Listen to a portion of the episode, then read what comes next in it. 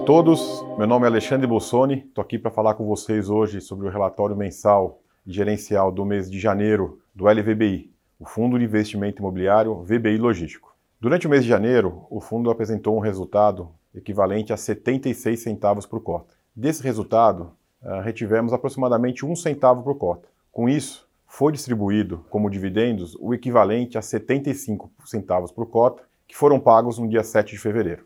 Nesse mês de janeiro, tivemos algumas movimentações na nossa carteira de locatários. Efetuamos uh, duas novas locações dentro do nosso portfólio.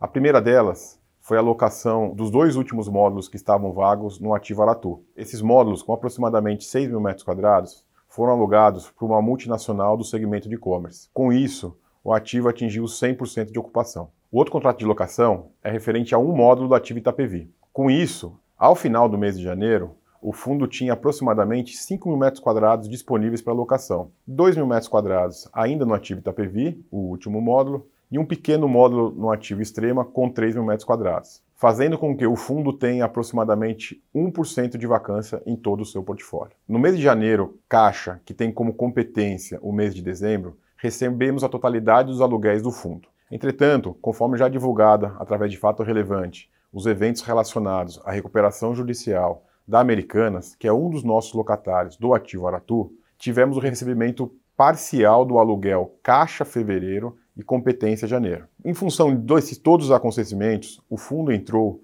com uma ação de despejo com pedido de liminar perante a Justiça do Estado da Bahia. Inicialmente, nós tivemos uma liminar uh, expedida dando o despejo para o fundo. Em função disso, e conforme descrito na legislação atual, o fundo fez um aporte equivalente a três aluguéis perante ao Tribunal da Bahia para que essa liminar tivesse efeito e validade. Nesse interim, tanto o fundo quanto a Americanas, de forma espontânea, fez uh, agravos de instrumento nessa referida ação. Após a análise desses agravos de instrumento na ação pelo juiz, essa liminar de despejo que havia sido deferida foi revogada pelo juiz. Dessa forma, uh, o fundo e a gestão entende que devemos tomar as medidas cabíveis com o prosseguimento da ação para que possamos uh, mitigar ao máximo possível os riscos de forma a manter todo o potencial do ativo para o fundo no médio e longo prazo. Assim que tenhamos novidades com relação a esse assunto,